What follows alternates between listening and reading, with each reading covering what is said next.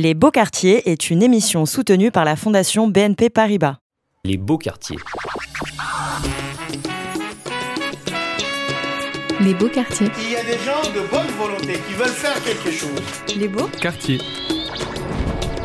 Centraux ou périphérique Métissés. et vivant, Nouveaux. ou très ancien, Les Beaux Quartiers. C'est-à-dire qu'on est dans le béton, bah autant faire avec. actif Et et, engagé, Personne de dangereux dans ce, dans ce quartier, on n'est que des jeunes. hein. Prioritaires, Ou délaissés. les beaux quartiers. Ils sont multiples. mais surtout, ils sont beaux. Les beaux quartiers. Salut tout le monde, je suis Raphaël bienvenue dans les beaux quartiers. J'y habite, j'ai grandi, je m'y suis construit, j'y milite aussi, ici en périphérie, en banlieue, dans une cité, dans une tour, un bâtiment, dans le bendo, dans le Banks, comme vous préférez, et comme mes voisins du jour, Drifa, Yazid, Lucas, Brahim et Alice, que je vais vous présenter dans quelques instants. Les habitants de ces quartiers dits prioritaires, populaires, sont souvent montrés du doigt, boucs émissaires, tout trouvé de toutes les galères de notre République quand on va essayer de vous montrer, nous, qui sont surtout moteurs et porteurs de solutions, sommes toutes logiques. Contrairement à ce que vous entendez à droite ou à gauche, tout le monde est le bienvenu dans les beaux quartiers.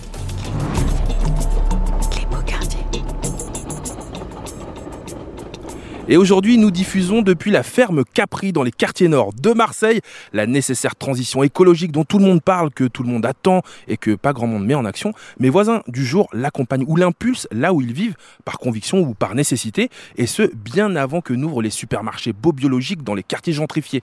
La preuve avec Yazid Bendaïf, un des artisans de ce lieu de résistance qui est l'après, on y reviendra d'ailleurs un petit peu plus tard dans cette émission, et euh, le fondateur en mars dernier, si je ne me trompe pas, de Terre d'entraide et de partage, qui a installé des jardins partagés à l'épopée côté Sainte-Marthe ou encore à la cité SNCF Saint-Barthélemy. Comment ça va Yazid? Très bien. très Merci d'être avec nous. Quand je te dis écologie, c'est quoi le mot que tu associes directement? Ben, moi, écologie, bon, je l'associe au nourricier.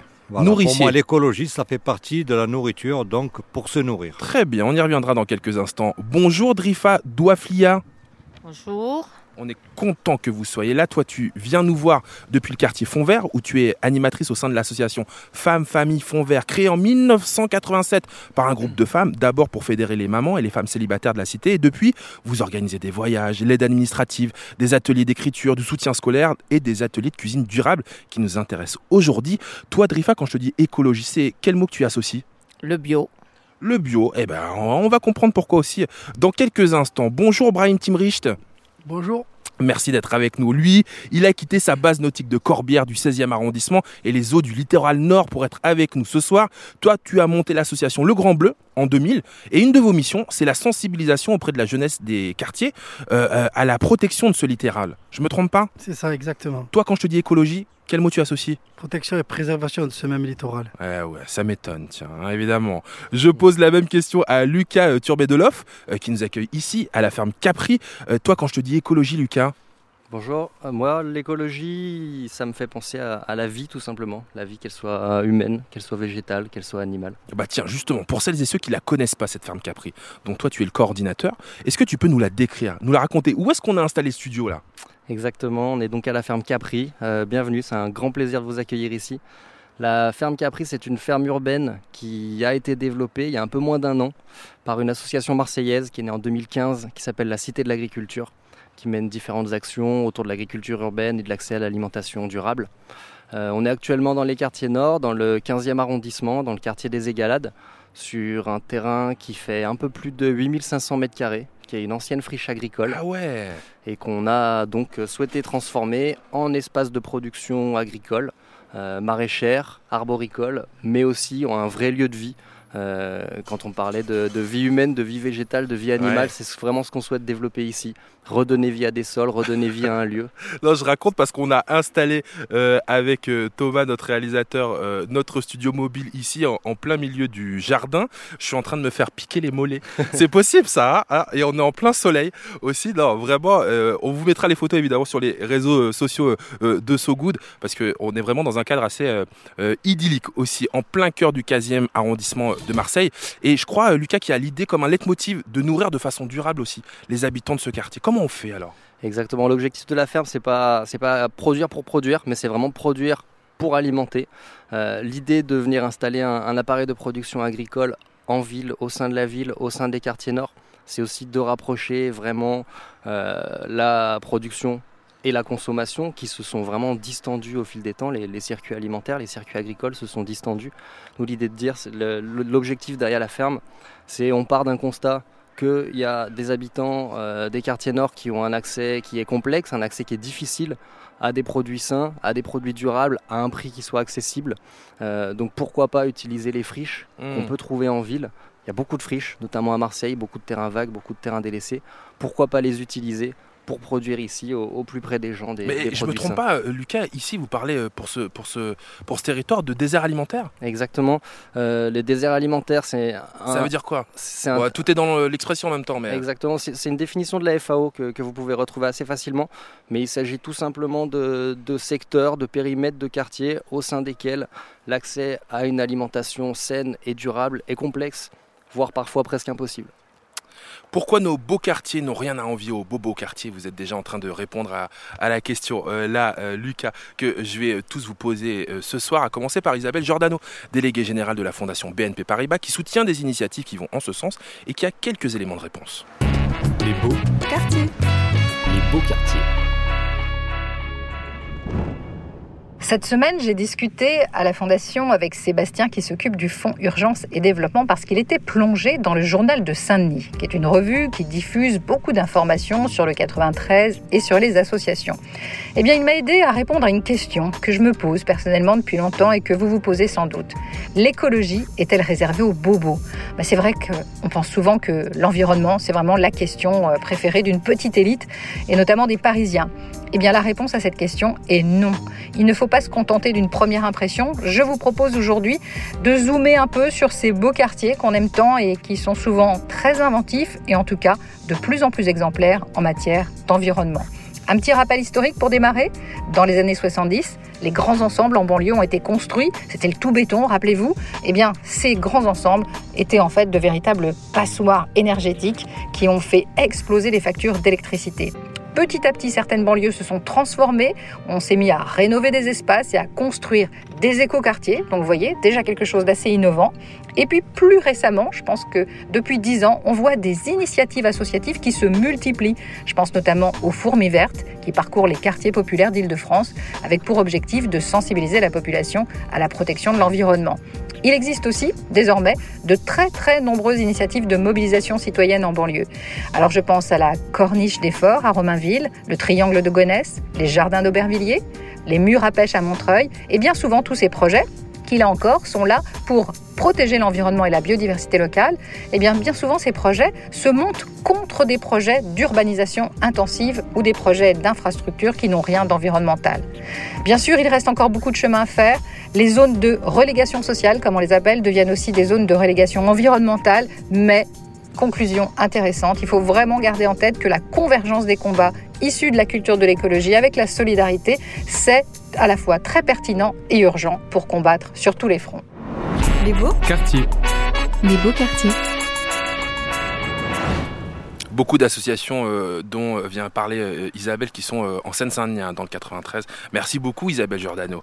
L'urgence écologique, elle est, elle est globale hein, et ça mes voisins du jour l'ont bien intégré dans leur pratique. Elle est dans la vie quotidienne, elle est évidemment dans ce qu'on consomme. Drifa, vous, avec votre association, vous avez mis en place des, des ateliers de cuisine durable à Fond-Vert, dans le quartier de Fond-Vert. On y reviendra évidemment dans quelques minutes, mais je me trompe pas. Vous faites notamment attention à ce que vous cuisinez. Euh, C'est-à-dire qu'on s'est rendu compte quand on a commencé à cuisiner, bon, on cuisinait euh, très gras, bon, c'est la cuisine de, euh, de chez nous, De chez vous où dans, dans la Méditerranée, quoi. Ah, C'est euh, tiens. voilà, et on s'est rendu compte qu'on cuisinait très gras et on s'est rendu compte aussi qu'il y avait énormément d'obésité au niveau des enfants et on a voulu faire euh, des ateliers justement euh, Pour apprendre à mieux apprendre manger, à mieux manger. consommer. Et on a, on a fait un projet qui s'appelle euh, les bonnes pratiques alimentaires. Et euh, on a commencé à travailler avec des, des, des, des classes de maternelle, Ah ouais, donc avec des, des- vraiment des tout petits. avec des tout petits, avec euh, et les plus grands après. Et on leur a, on a commencé à leur, euh, euh, leur apprendre à cuisiner, c'est-à-dire déjà à planter, puisqu'on avait un, a un petit bout de terrain dans le quartier. On leur euh, faisait planter des légumes parce qu'on s'est rendu compte que déjà ils mangeaient pas de légumes. Ils connaissaient pas du tout les légumes. Ah ouais, alors Voilà. que là c'est terrible. Euh, euh, on est euh, complètement dans le jardin, je dis à celles et ceux qui nous écoutent, on est ici dans la ferme Capré, autour de nous plein de légumes. Euh, Mhm. Peut-être que d'ailleurs mon invité, notre voisin Yazid va pouvoir nous dire quels sont les légumes qui sont ici cultivés, parce que moi je suis très fier ce soir, en ce 13 octobre, de présenter au monde entier depuis nos beaux quartiers, le seul, l'unique citoyen de la cité SNCF Saint-Barthélemy, autosuffisant. Yazid Bendaïf, qu'est-ce que ça veut dire autosuffisant? Ben, autosuffisant, c'est euh, déjà se nourrir par soi-même et de soi-même, donc de sa sueur. Voilà, moi j'ai. Ah ouais, donc c'est pas juste on, on va au Lidl, Ah non. on fait Ah ses non, courses, c'est pas Ah non, ça. non. Là, on descend, on bêche. Au départ, on, On plante, on bêche. On bêche. On bêche, on retourne la terre. D'accord. On plante des graines et on lui donne le temps de pousser. Mais entre-temps, on s'en occupe quand même. C'est comme un enfant. Une plante, c'est comme un enfant. On est obligé de la suivre jusqu'à l'étape finale. Et l'étape finale, c'est l'assiette. Moi, je sais que, bon, pourquoi je dis autosuffisant, ça fait six ans que je le suis, avec, on va dire, 40, 42 mètres carrés, et j'en suis fier, et j'aimerais justement que beaucoup de monde puisse avoir cette opportunité aussi. Bah oui, parce que je le disais en introduction de cette émission, toi, tu as initié ces jardins partagés à l'épopée, côté Saint-Marthe, à Sainte-Marthe, ou encore à la cité SNCF Saint-Barthélemy où tu vis. hein. Toi, tu parles plutôt, euh, euh, plutôt que de, de jardins partagés, de jardins nourriciers. Moi, c'est des jardins nourriciers. Voilà. Mais c'est quoi la nuance? Ben, il n'y a pas de nuance à vrai dire. Il n'y a pas de nuance à vrai dire. Parce qu'on peut mêler l'alimentaire au visuel. Voilà, on peut, nu- on peut mélanger l'estomac, on va dire, euh, aux yeux. Donc on peut planter des fleurs au milieu des plantes. Et même les légumes, les légumes, c'est des fleurs aussi au départ. Donc on a cette beauté visuelle et par la suite, on a cette beauté justement qu'on consomme. Si je vous dis les perles jaunes, ça dit, ça dit, Ah. ça dit quoi? Non mais je, je- je regarde Brahim, hein, qui euh, lui est le spécialiste du littoral, pense déjà aux huîtres, aux perles qui à l'intérieur. de- Pas du tout. Yazid, la semaine dernière, vous avez récolté des petites perles jaunes. Vous nous racontez Alors, alors, il y a plusieurs noms. Bon, euh, il y a la lanterne japonaise. On peut... Lanterne japonaise. Bon, après, bon, en, en le nom en lui-même, bon, c'est euh, c'est le physalis.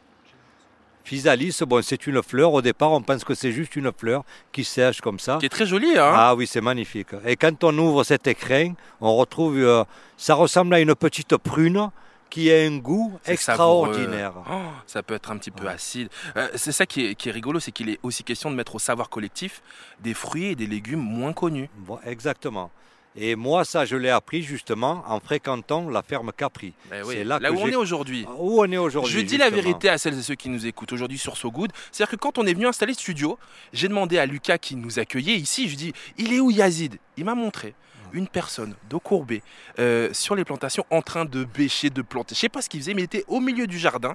Il y a, il y a, euh, des jeunes filles, des enfants aussi là qui sont euh, dans le jardin et, et qui s'occupent un petit peu de ces plantes. Qu'est-ce que tu faisais pousser? Tu faisais quoi? Non, je faisais pas pousser. Alors, ils ont enlevé les mauvaises... récoltais? Je récoltais. Alors, ils ont enlevé les mauvaises herbes et dans- au milieu de ces mauvaises herbes, il y avait des haricots. Les haricots violets, Ouais. mais qu'ils étaient arrivés au-delà de la les maturité. aussi, hein Voilà, donc moi, je les récupère, je les écosse et j'ai le repas fourni. C'est des haricots blancs. Il n'y a rien qui se Voilà. perd. Il y a rien qui se jette. Il n'y a rien qui se jette. Qu'est-ce qu'on fait pousser encore dans le jardin où on Ben, est? Il y a de tout. Moi, ce, moi, ce qui me Il y a régale... des fleurs aussi, hein Des fleurs, c'est un mélange de fleurs, de fruits, de légumes. Il y a de tout. Il est y incroyable. tout. Il est incroyable ce jardin. Magnifique. Il y a les tours qui nous entourent, justement, et on a cet écrin vert où aujourd'hui on diffuse cette émission des beaux quartiers. Comment justement euh, euh, les voisins, les voisines, les habitants, les habitants de ces beaux quartiers ont réagi?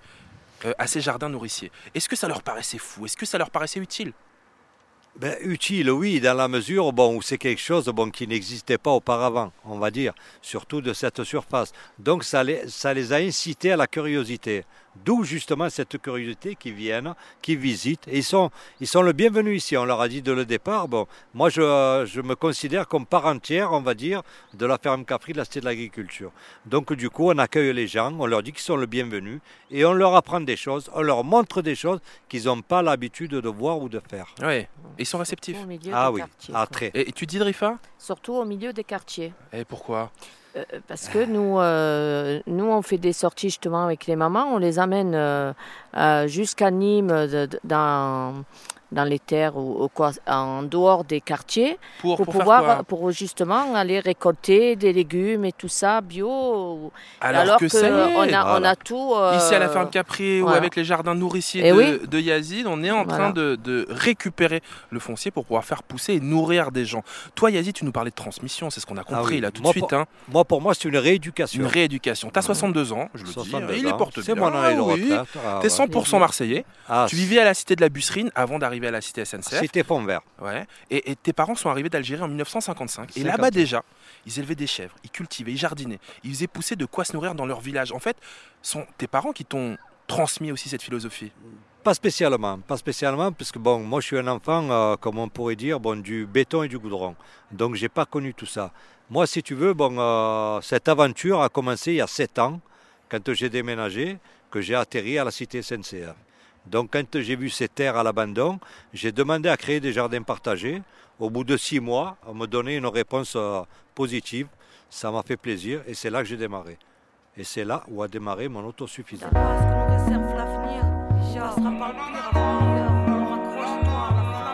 Conscience cosmique, étoile éternelle, enfant de l'insomnie, enfant de père-mère, vérité enfouie, pas seulement derrière, sous le béton la terre vit et n'appartient qu'à elle-même. Tant que les cieux le permettent, le souffle nous habite pendant qu'on reproduit la même guerre que les pères de nos pères qui reproduisaient la même que les leurs immémoriales querelles gratte-ciel qui veulent rivaliser le créateur. Troupeau de délateurs, spectateurs dans le réacteur, acteurs inactifs, individualisés jusqu'à se sentir seul même au sein de sa propre famille. Occident, tes valeurs humaines sont parties en éclats. On s'est durci, on ne s'en remet pas. Des siècles de dégâts pervers imprimés dans nos gènes, serre traces d'inquisition dans la cervelle. On a peur de penser, sans ça la chute est certaine. A-t-on renoncé à trop voir vérité se faire taire? Enfant de la même terre, reforme la chaîne ancestrale lignée. Que la mémoire nous revienne, qu'elle puisse enfin briller dans nos ciels indignés, comme nos frères, tant de destins brisés. Alors laisse-moi prier. Là où les murs nous cachent l'horizon, les frontières nous divisent, on crève affaibli en se divisant. On ne positive rien en minimisant, tout s'accélère depuis dix ans, jusqu'à quand on se regardera mourir par peur de dire non? Regarde le monde en dit long sur notre folie, paraît qu'on en guérit petit à petit en se livrant. Le cœur qui bat car on est vivant. Combien voient le miracle, cherche le sun qu'il pleuve ou qu'il vente. On fait partie de l'histoire, personne vaut plus qu'un autre. À la mémoire de nos promesses, oui on marchera jusqu'à l'aube. À la mémoire de l'homme, connecté à la terre qui parle aux arbres et aux fleurs, aux astres et aux fleuves, au cœur aussi grand que la mer. La ville nous tue, impur, je clame un retour à la terre, à notre nature, à nous-mêmes, à briser notre armure avant que tout s'éteigne en nous. Un joyau brille, soyons fous et soyons dignes, soyons nous et soyons libres. Bénissons ceux qui croient en l'amour, en Dieu, car comme m'a dit un jour des frères, plus croire en rien, c'est croire en eux.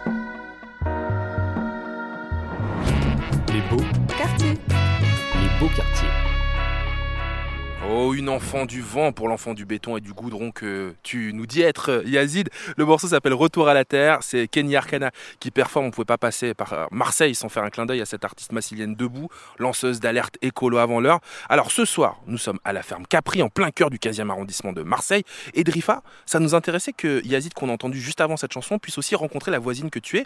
Parce qu'on en vient au projet que ton association porte depuis un an et demi, c'est les bonnes pratiques alimentaires. Alimentaires. Ah ouais, c'est un projet d'atelier de cuisine en direction des plus petits. Ça se passe où? Alors, ça se passe euh, sur fond vert et avec l'école euh, de fond vert. Et les ateliers se passent dans l'école. On a trois classes de maternelle et on a deux de primaire. Et, l'idée, c'est quoi? Alors, c'est de montrer euh, à nos minots que les légumes, ils poussent pas dans les supermarchés. Voilà, tout à fait. De leur montrer, justement, comme disait Yazid, euh, c'est une graine qu'on met euh, et qu'il faut s'en occuper. Comme eux, les parents s'en occupent aussi. on plante, on, on arrose, on s'en occupe. Et après, une fois qu'on récolte, on cuisine. Voilà, on cuisine ce qu'on a récolté. Mais comment ça, ça, se déroule très concrètement? Où est le jardin euh? Alors, le jardin n'est pas très loin de l'école. On a une petite euh, parcelle et euh, c'est pas très loin de l'école. Ça fait vous que êtes, vous êtes allé voir l'école pour leur dire ah, on aimerait bien monter ce projet? Oui, nous on a. ils étaient demandeurs? Non, non, on a été, on a, on s'est rendu compte justement par rapport à, à l'alimentation et tout ça. On est allé voir l'école nous-mêmes. C'est l'école de votre quartier Voilà, c'est l'école. Et on leur a proposé justement, euh, si c'était possible, de faire des ateliers. Et en même temps, on leur faisait des ateliers de, euh, comme ils étaient nombreux dans la classe, on faisait des groupes.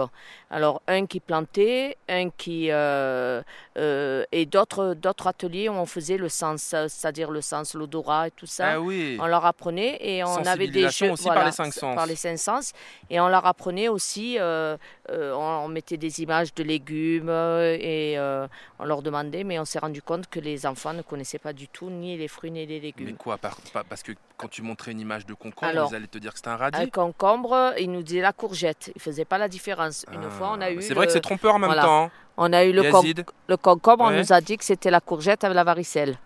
Voilà. On, leur a on, leur a montré un chou-fleur, ils nous ont dit du pop-corn. Euh, voilà. Un énorme pop-corn. Un énorme pop-corn. voilà, c'est plein de. Voilà. on, en rigole, mais en même temps, on se dit qu'il y, a une vraie urgence aussi à, rééduquer, à éduquer sur l'éducation. Et sur euh, l'alimentation, pardon. Alors, comme je l'expliquais aussi, c'est que quand on a, on a essayé de leur faire goûter des radis, on leur a coupé des rondelles et on leur a fait goûter. Personne n'a voulu goûter. Tout le monde a dit bah c'est pas bon, c'est pas bon. Et on l'a, on l'a fait sur un style de jeu. On a fait des petites souris, on a fait des petites fleurs avec les radis. Et alors, on leur demandait, on leur dit qui c'est qui veut manger la souris, qui c'est qui veut manger. Et tout le monde a goûté, tout le monde a mangé. Les enfants sont réceptifs à ça?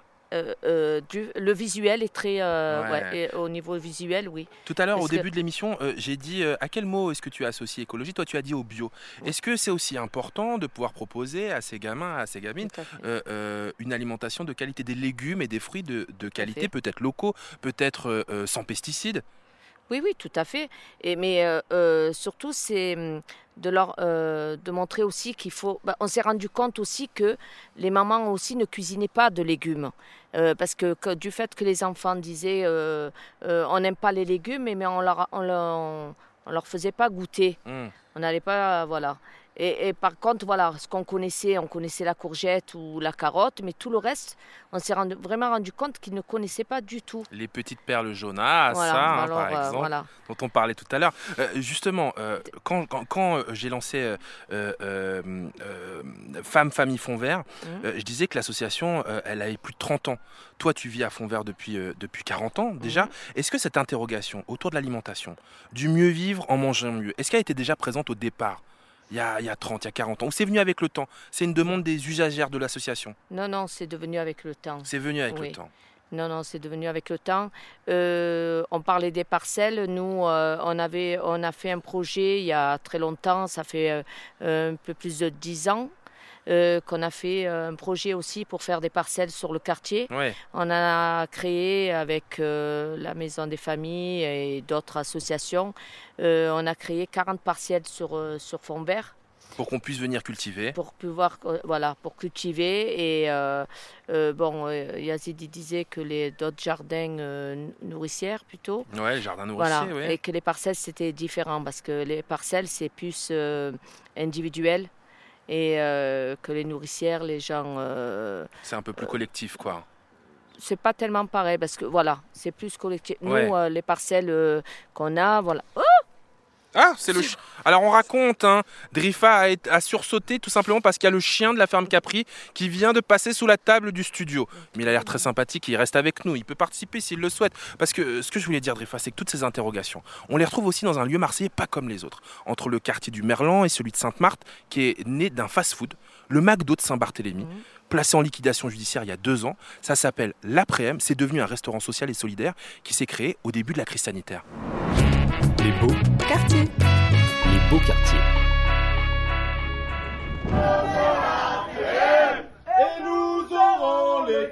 Nous sommes là en tant que citoyens pour pouvoir aider notre ville. À Marseille, un ancien restaurant McDonald's transformé en plateforme solidaire par ses anciens salariés. La richesse, on va la partager avec les plus souffrants. C'est un des rares fast-food où on pourra venir manger en fonction de ses revenus et non pas en fonction du prix du menu. L'important, c'est de comprendre ce qu'on est en train de faire ici.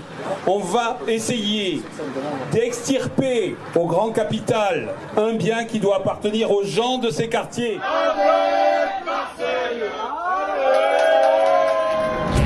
Les beaux, Quartier. les beaux quartiers. L'après-m, c'est devenu un projet collectif auquel toi, Yazid, tu as, participement act- euh, tu as activement participé. pardon. L'après-m, c'est donc euh, pour le monde d'après, si je comprends bien, un monde plus solidaire, plus écolo, dans un territoire où on dépasse, je le rappelle, les 40% de taux de chômage et dans un McDo, le symbole mondial de la malbouffe. Alors c'est vrai, bon, moi, moi déjà en, en étant habitant déjà du quartier, j'avais jamais entendu parler bon, euh, du McDo, je pensais que c'était un combat pour l'emploi au départ. Euh, puis en, Quand euh, on a entendu parler de la liquidation judiciaire de ce fast-food. Voilà, je pensais que c'était un combat juste pour l'emploi. Euh, et un jour, bon, un 15 décembre, on va dire 2020, euh, j'ai été contacté par deux jeunes que je, que je ne connaissais pas, deux jeunes gens, une le matin et un l'après-midi. Alors c'est Raphaël et euh, Nicolas. Ils m'ont contacté, bon, ils voulaient me voir. Pourquoi? Parce qu'ils avaient vu mon jardin au niveau de la SNCF, qui leur avait plu. Donc ils ont, ils ont cherché à qui il appartenait. Et euh, du coup, ils m'ont, appelé. Bon, et le rendez-vous qu'on s'est donné euh, le lendemain, ça a été justement au McDo de l'après-m. C'est là que mon histoire a commencé avec l'après-m. Voilà, c'est là que l'aventure, on va dire, a commencé. C'est là que j'ai su le combat. Qu'est-ce qu'était le combat justement au sein de l'après-m? Donc, c'était un combat de solidarité. Comment est-ce qu'on pourrait décrire ce lieu-là hein? Mais moi, pour moi, c'est une, une plateforme d'entraide Ouais. qui est là que pour ça, pour l'entraide et aimer son prochain. On sait que, euh, je me rappelle avoir vu euh, euh, des images, avoir vu aussi des, des posts sur les réseaux sociaux euh, de gens qui venaient récupérer des colis alimentaires. Oui. Ouais, avec, avec les confinements. Ben, moi, quand j'ai commencé là-bas, bon, justement, au niveau, en parlant des colis alimentaires, on, on commençait, mais chaque semaine, on avait entre 80 et 100 personnes de plus. Et ça montait comme ça, crescendo. Toutes les semaines, il y avait plus de monde. Alors, je ne sais pas si c'est le Covid qui a, qui a fait resurgir, euh, ressurgir, on va dire, euh, ou émerger cette souffrance. Ou est-ce mais là, déjà là hein? Voilà. Mais là, la souffrance déjà est ressortie, on va dire, en plein jour.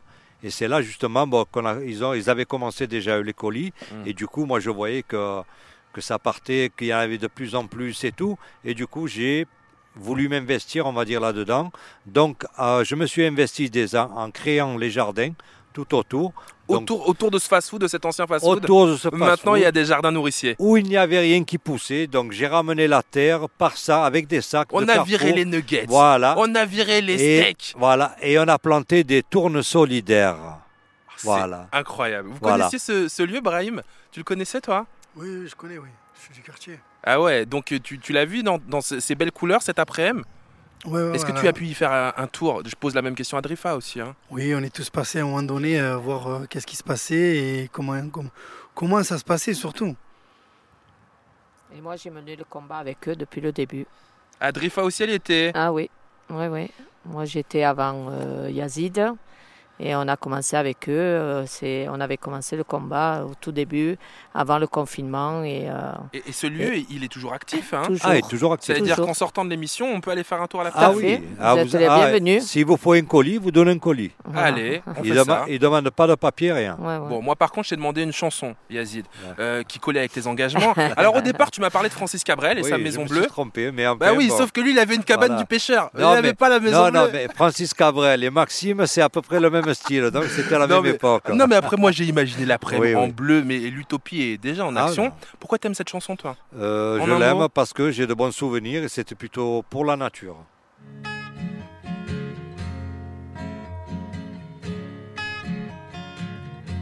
C'est une maison bleue, adossée à la colline. On y vient à pied, on ne frappe pas. Ceux qui vivent là ont jeté la clé. On se retrouve ensemble après des années de route et on vient s'asseoir autour du repas. Tout le monde est là à 5 heures du soir. Quand San Francisco s'embrume, quand San Francisco s'allume, San Francisco. Où êtes-vous, Lise des Lucs, Sylvia, attendez-moi. Nageant dans le brouillard, enlacé roulant dans l'herbe, on écoutera tam à la guitare, fil à la quena jusqu'à la nuit noire. Un autre arrivera pour nous dire des nouvelles d'un qui reviendra dans un an ou deux, puisqu'il est heureux, on s'endormira. Quand San Francisco se lève, quand San Francisco se lève, San Francisco. Où êtes-vous, Lise des Lucs, Sylvia, attendez-moi. C'est une maison bleue accrochée à ma mémoire.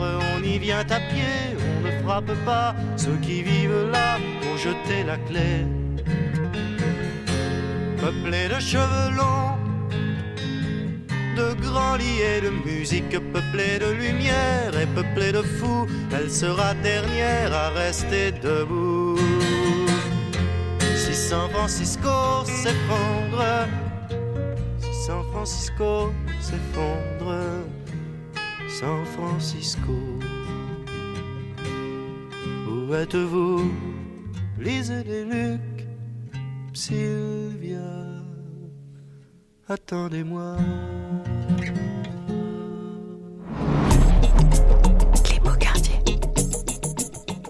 Euh, toujours dans les beaux quartiers, une émission initiée et accompagnée par euh, la fondation euh, BNP Paribas.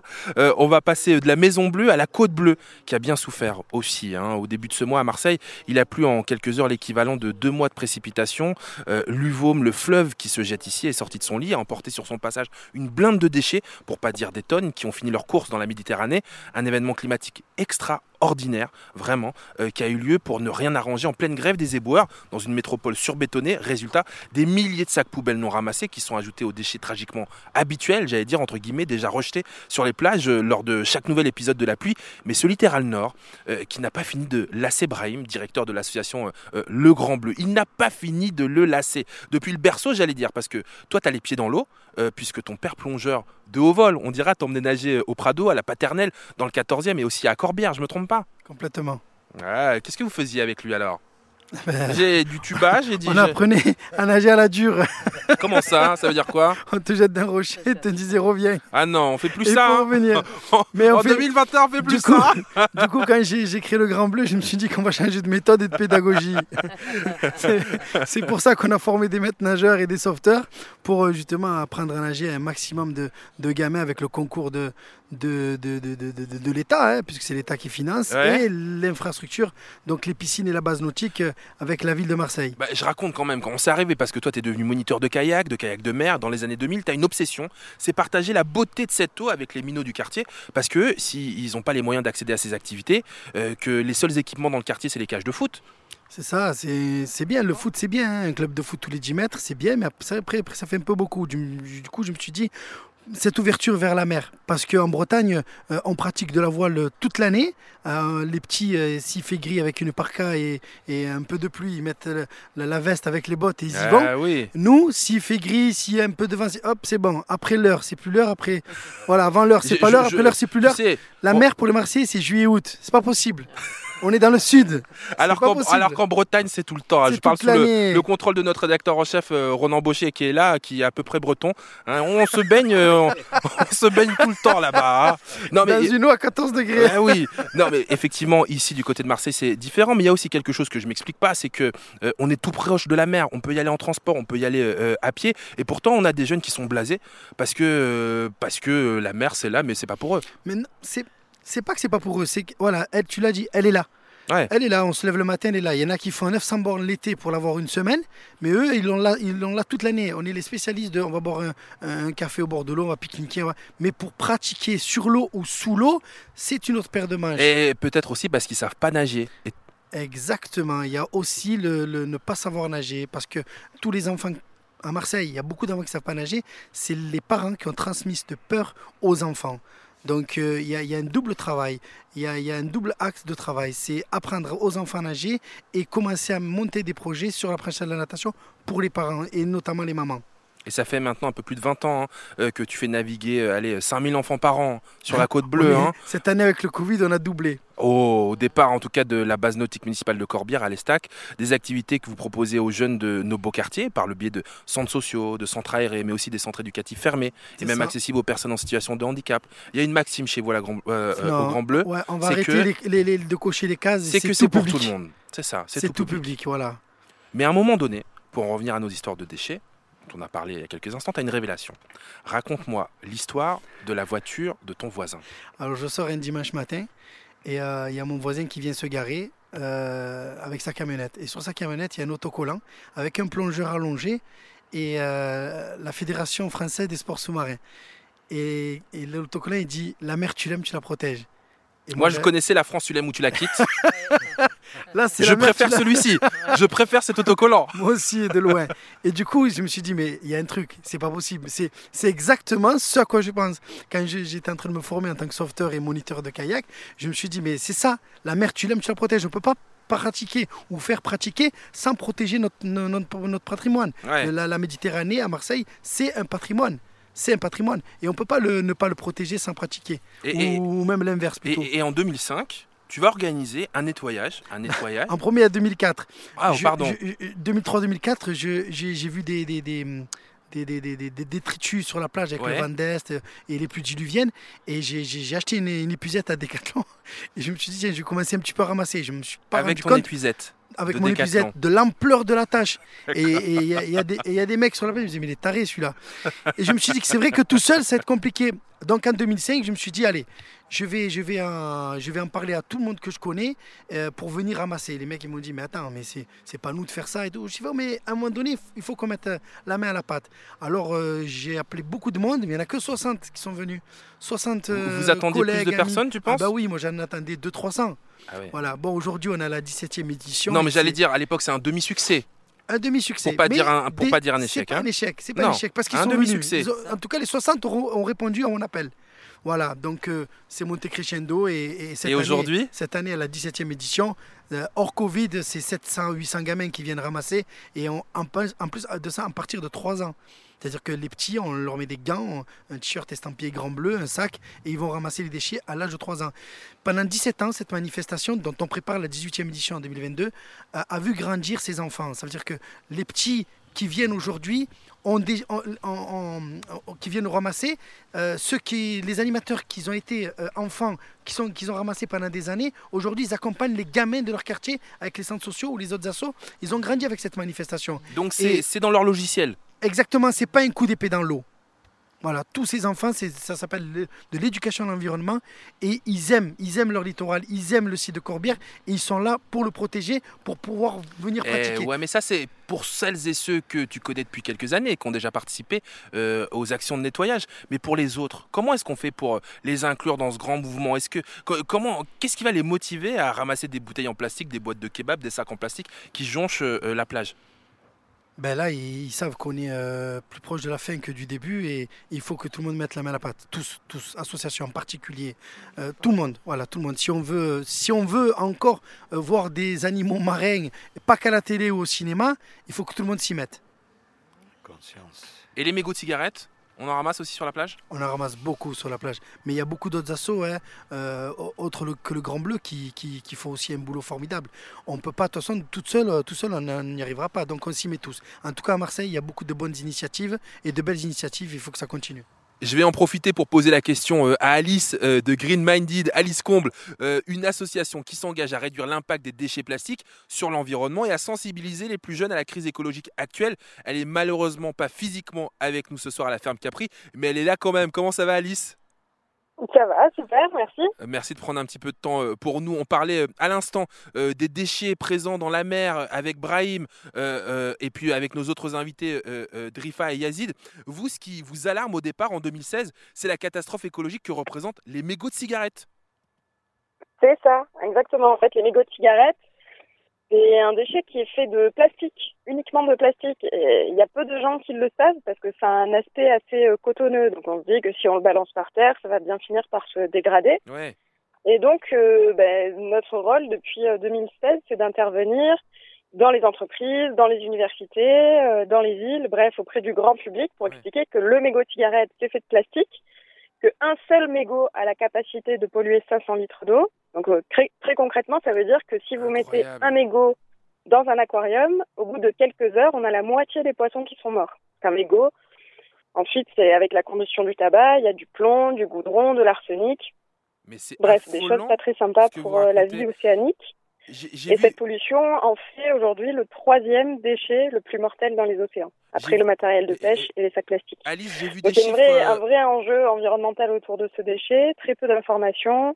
Les industriels du tabac qui se dédouanent totalement de, de, de, de ce déchet-là, qui participent aucunement euh, dans leur ramassage ni dans leur recyclage. Bref, voilà, un lobby du tabac bien fort en France. Ouais. Et du coup, voilà, on euh, Alice, mission de Vous m'entendez bien, Alice? collecter et recycler. Vous m'entendez bien, Alice? Oui. Ah voilà, je pensais comme on, on- on se parle au téléphone que, que la liaison était un peu euh, compliquée. J'ai vu des chiffres euh, affolants aussi sur les mégots euh, de l'ordre un tiers, deux tiers.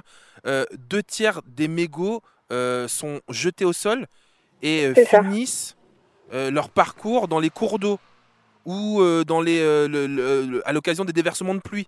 On parlait de ça tout à l'heure avec Brahim. Exactement, en fait, quand il y a des grosses pluies, euh, les, les, les mégots finissent souvent euh, dans, dans la mer. Euh, il faut savoir que toutes les bouches d'égout n'aboutissent pas à une station euh, d'épuration. Donc ça aussi, c'est problématique. On voit même des gens qui vont se lever et aller jusqu'à la bouche d'égout pour jeter leur mégot de cigarette. Donc, C'est-à-dire ouais. qu'on est vraiment dans un schéma hyper... euh, Absolument pas à faire. euh, hein. quelque chose d'ancré dans la société qui est assez, assez étrange autour de ce déchet parce que il y a, il y a plein de gens qui seraient incapables de jeter un papier par terre, ni une canette, ni une bouteille, ou qui même euh, se retrouvent à recycler chez eux, mais Ouais. par contre le mégot de cigarette, ils le jettent par terre sans aucun, aucun souci. Donc il y a, un- il y a un vrai, une vraie dissonance euh, par rapport à ce déchet. Et alors, on vous, qu'est-ce que vous faites? C'est quoi l'action?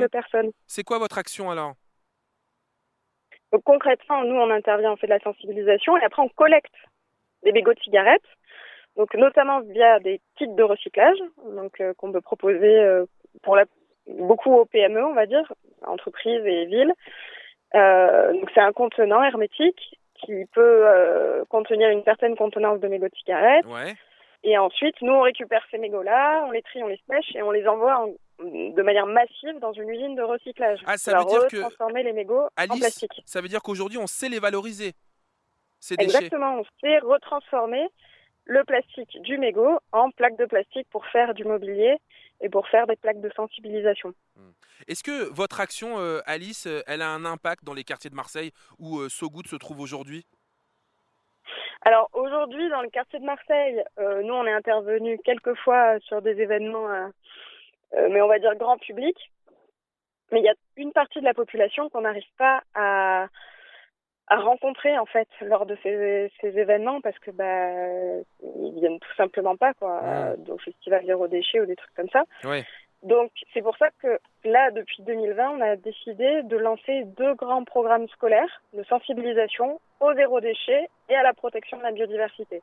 Donc on parle pas uniquement des mégots de cigarettes, même d'ailleurs on, on, en parle très vaguement, mais euh, l'idée c'est d'aller dans les des écoles primaires, dans les collèges et dans les lycées, aller à la rencontre des publics euh, plutôt en REP, REP+, pour sensibiliser à ces deux thématiques.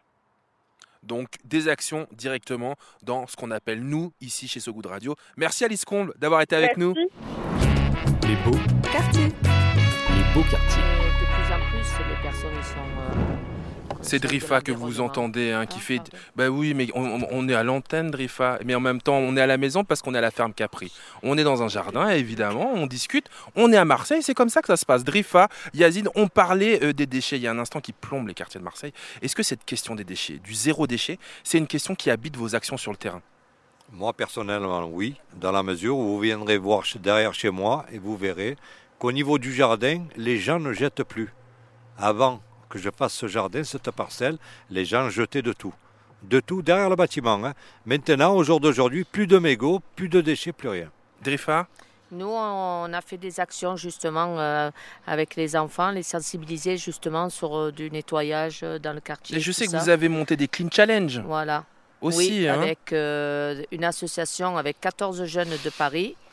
De Gare Charcel. ouais. Espoir et création, on salue Ndayadi. euh. Voilà, et euh, qui sont venus, on a travaillé avec eux justement sur euh, les Clean Challenge. L'idée, c'était quoi? Alors l'idée justement, c'était de, de citer une, une cité, par exemple, et faire un challenge de... C'est c'est eux, ceux de Paris, qui nous ont fait un challenge. Ah ouais, en ils nous vous- ils disant, vous lancent un défi en disant, est-ce que vous êtes capable? Voilà, de, de ramasser combien de déchets on pouvait ramasser. Hmm. Et on, on avait fait ça, on avait fait ça sur fond vert, on avait fait ça sur la Busserine, euh, sur, dans le troisième arrondissement avec euh, une association Le meilleur est à venir. Voilà. Et, euh, Avec quel résultat? Euh, De très bons résultats, puisque nous, ce qu'on voulait, c'était surtout sensibiliser les enfants. Et ça a marché? Voilà, et ça a marché. Et ça a fonctionné évidemment, puisque vous avez pris, vous avez repris tous les codes aussi des réseaux sociaux, des challenges qui justement sont très populaires. Brahim, on t'a demandé de choisir une chanson, comme il est désormais de tradition dans ces beaux quartiers, et toi t'as pas hésité une seconde? Non. J'ai pas hésité une Eh ben seconde. non, bah, vous l'entendez, il a pas hésité du tout. C'est la chanson du Grand Bleu. Non, bah, c'est pas la chanson du Grand pas Bleu, tout, c'est vrai, on en a pas parlé. C'est- ça- C'est un film qui a changé ma vie, mais, mais non, c'est pas la chanson du Grand Bleu. Le- le- la chanson s'appelle The Chain. C'est ça, du groupe Fleetwood Mac, donc un groupe de pop rock, euh, folk euh, créé dans les années euh, 60, faisait du blues, euh, mais après ils se sont convertis avec l'arrivée de deux Américains. Et en fait, euh, c'est l'album euh, euh, Fleetwood Mac, de Fleetwood Mac, c'est et cette chanson The Chain, c'est la chaîne. Euh, ils l'ont composé, ils l'ont réalisé euh, alors que le groupe était en plein désarroi. Et je me dis que quand c'est un peu euh, le chaos, euh, c'est peut-être là qu'on peut réussir les meilleures choses. C'est une analogie avec ce qu'on est en train de vivre Avec tout. Écologiquement parlant Tout, l'écologie, l'éducation. euh, voilà, on va essayer de, ça va essayer de, de réunir tout le monde.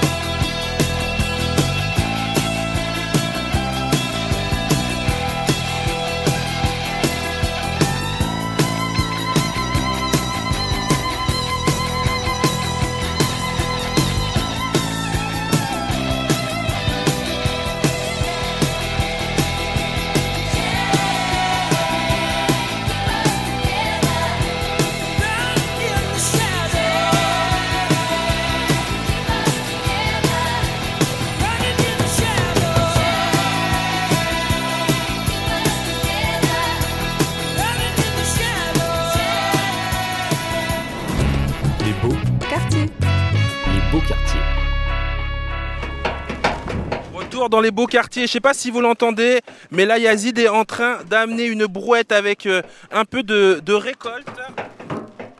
Alors attends, on va Yazid, on va retourner autour de la table parce qu'on a installé, je vous l'ai dit, notre studio mobile aujourd'hui des beaux quartiers au milieu des jardins euh, de la ferme Capri et on va pouvoir euh, dans un instant se dire ce qui se passe ici. On a été aussi rejoint par une jeune fille. C'est quoi ton prénom? Amina. Ça va Amina? Oui, Quel âge tu as toi? Euh, 9 ans. 9 ans. Tu vis où? Dans quel quartier? Bah, dans le quartier euh, vers euh, Bassins. Vers Bassins, ok. Elle a pris ma place. Tu, tu permets que je m'asseye à côté de toi? Voilà, bah vous voyez pas ce qui se passe évidemment, mais, mais eh, Amina, tu viens souvent ici à la ferme Capri Tout le temps. Qu'est-ce que tu viens y faire? Bah, du maraîchage, euh, des activités, plein de choses. Qu'est-ce qui te plaît le plus? Bah, le maraîchage. Le maraîchage, pourquoi? Qu'est-ce que tu as appris? Bah, des choses. Qu'est-ce que tu sais faire pousser toi? Bah, tous les légumes, quoi. Ah, Tu sais faire pousser tous les légumes tu savais, toi, parce que tout à l'heure, on était avec Drifa, qui est juste en face de toi, et elle me disait, mais tu sais, moi, je vais dans les écoles maternelles et je suis obligé d'apprendre aux enfants euh, que les légumes, ils poussent pas dans les supermarchés. Bah, mais ça, tout le monde le sait, quoi. Ah bah alors voilà, tout le monde le sait. Je pense surtout quand on a la chance de venir à la ferme Capri régulièrement ou à, à- à des euh, structures ou dans des structures euh, telles que celle-ci. Euh, Qu'est-ce que tu pourrais dire aux, aux gens qui nous écoutent là dans les beaux quartiers pour euh, euh, les convaincre de, euh, de se lancer aussi euh, dans euh, le jardinage, dans le maraîchage Bah, Pourquoi c'est cool?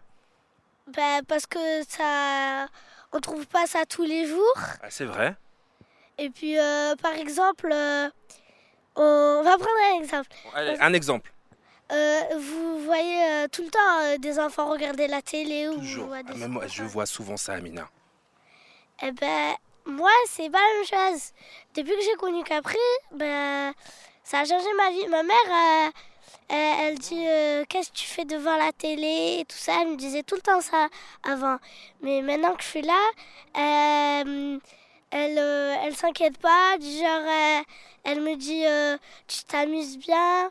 Ça la rassure. Oui, et en plus de ça, tellement je passe de temps, parfois elle me dit Tu es en retard, t'étais où? Ah, carrément Capri Elle fait le mur pour venir à la ferme Capri. Merci Amina en tout cas euh, d'avoir été avec nous, de participer un petit peu à l'arrache parce que c'est aussi comme ça qu'on voulait la radio cette émission en s'implantant ici au milieu de ce jardin, c'est que tout puisse arriver. Alors on va pouvoir dans un instant d'ici la fin de l'émission puisqu'il nous reste quelques minutes. hein, je vois Thomas, mon réalisateur, me faire les gros yeux, voir ce qu'il y a aussi euh, euh, dans cette euh, brouette que qu'a ramené euh, Yazid. Mais Yazid quand même, euh, pour celles et ceux qui nous écoutent, euh, un dernier mot pour les convaincre de, te filer un coup de main, de vous rejoindre dans cette aventure. Ben écoute, moi, ce que je peux dire, bon, euh, recherchez, recherchez la facilité. La facilité, c'est planter vous-même, consommer vous-même. C'est pas plus compliqué euh, Pas plus que ça, pas plus compliqué que ça. compliqué. À côté de toi, il y a Drifa qui nous a accompagnés aussi euh, tout au long de cette émission. Drifa, je voulais quand même, avant qu'on se quitte, parler euh, d'un projet qui va arriver bientôt euh, dans le cadre de l'opération Quartier Fertile, un projet qui s'appelle de la fourche à l'assiette, cuisinons nos jardins. Ah, c'est tout un programme. Hein. C'est tout un programme. Ah pardon. Euh, oui, oui, c'est tout un programme. C'est euh, c'est un projet qui est en train de se mettre en place. Euh, on veut créer justement un centre de formation pour former, pour faire de la cuisine et euh, de, de traiteur à la demande. Et on veut surtout travailler justement euh, euh, comme le, le titre l'indique, de la fourche à la, Et, à l'assiette. et- et là aussi avec euh, une conviction d'aller dans le bio, d'aller dans le local? Oui, euh, oui, oui. De euh, travailler justement euh, l'agriculture urbaine. Lucas nous a rejoint euh, aussi euh, notre hôte hein, qui nous accueille ici euh, à la ferme Capri euh, dans ce magnifique jardin. On a ramené une brouette, Lucas. Qu'est-ce qu'on a? Qu'est-ce qu'on a alors dans ce panier là? Alors on a un petit. Oh, on va jouer avec Amina. Amina, qu'est-ce que c'est ça? Une courge butternut. Ah non mais Bravo, même moi j'aurais été incapable de dire que c'est une courge butternut. On en fait pousser ici. Qu'est-ce qu'on a encore à côté là? C'est bête. Des cébettes, ça c'est magnifique. Ça va, ça, ça, ça- c'est trop bon. On est d'accord. hein. Et Plus là, difficile, plus difficile. moi je connais. Un chou-fleur. C'est un chou chinois. C'est ça Oui. Un chou chinois. Moi, je suis d'origine cambodgienne, donc on cuisine ça. hein, c'est assez facile. Ça, petite euh, Tomate. tomate, logique, normale, à l'aise. Et là Piment. Non, c'est pas un piment, ça. Poivron. Ou alors il pique très très fort ton piment. Parce qu'il est énorme. Poivron, poivron vert. Et là, on c'est quoi C'est des carottes ou pas? Oui, c'est des carottes. C'est des carottes, on ne dirait pas des carottes, on est d'accord. Oui, parce qu'en fait, elles sont plus grosses et plus petites, mais euh, tant que c'est une carotte, c'est une carotte. Mais c'est ça, mais ce que j'adore, c'est que Amina, qui est venue s'installer tranquillement, ici c'était absolument pas prévu, hein, évidemment, mais tout le monde est le bien vu. On vous l'a dit, euh, tous les âges, de tous les horizons, ici dans nos beaux quartiers, elle est capable de me dire que c'est pas une carotte et que c'est pas grave, tant que ça a le goût de la carotte. Ça te rassure, Lucas, non? Exactement, ouais. Là, ce ce qu'on voit sur le, le panier qu'on a sous les yeux, c'est qu'on a beaucoup de variétés anciennes, beaucoup de, de variétés qui sont pas présentes, pas disponibles dans la grande distribution, mais qui ont longtemps été cultivées dans nos régions. Et ça fait, ça fait plaisir de voir les enfants ou les visiteurs se, se réapproprier ces légumes. Ouais. Et on se rend compte qu'effectivement, on se réunit, comme le disait Yazid tout à l'heure, aussi bien autour des, des saveurs que de, de l'esthétique, de ce qu'on peut, ce qu'on peut avoir sous les yeux. Amina, elle lâche plus, elle sort tout ce qu'il y a du panier. Ah non, mais elle est trop curieuse, c'est pas possible. Euh, Peut-être un, un rendez-vous qu'on peut donner à celles et ceux qui nous écoutent Exactement. en, en ce mercredi? Ce que, ce que j'avais envie de dire, on a, on a beaucoup parlé de, de production agricole pour la ferme Capri. euh, vous l'avez constaté aujourd'hui, il y a des bénévoles, il y a des partenaires, il y a des amis, il y a des journalistes, il y a beaucoup de monde qui passe sur ce terrain. Capri, c'est avant tout un lieu d'accueil, un lieu d'ouverture aux voisins, aux curieux, aux spécialistes, aux non spécialistes. C'est vraiment un lieu d'ouverture, un lieu de transmission. Euh, donc j'ai envie de dire, re- venez, revenez et aussi créer, parce que l'idée de Capri, c'est aussi d'être un démonstrateur, d'être un, espace qui donne envie de refaire la même chose ou de faire des choses euh, similaires, qui s'en approchent, complémentaires, de créer d'autres jardins. Et, allez-y, il y a de quoi faire. Pour moi, Capri, c'est un lieu de rencontre, de rencontre dans la verdure. Merci beaucoup Yazid, merci Et Drifa. de découverte aussi, parce que moi, je viens de découvrir. Et voilà, on a fait la connexion. Voilà. C'est ça, elle va fait. revenir avec euh, les femmes Ah, familles fond vert. magnifique. Et les voisines. On dit merci aussi euh, Merci. à Brahim, merci à Lucas. Euh, merci euh, d'avoir été avec nous. Les beaux quartiers. C'était le deuxième épisode de notre podcast So Good Radio, Les Beaux Quartiers, imaginé avec la fondation BNP Paribas, rédaction en chef Ronan Baucher, coproduit éditorialement par Ross Ruff Rider Productions, à la réalisation Thomas Chalvidal. On se retrouve vite pour déconstruire les idées reçues sur celles et ceux qui vivent en périphérie, car si on prenait le temps de les écouter ou si on ne parlait pas à leur place, on pourrait s'apercevoir que certaines et certains portent les actions et les solutions pour faire tenir le vivre ensemble. À bientôt dans les beaux quartiers sur nos réseaux at So Good Stories et en podcast quand vous voulez sur sogoodstories.com. Tout de suite, faisez tous comme moi, c'était Raphaël Yem, on se retrouve le mois prochain. D'ici là, prenez soin de vous et aussi des autres. Les beaux quartiers.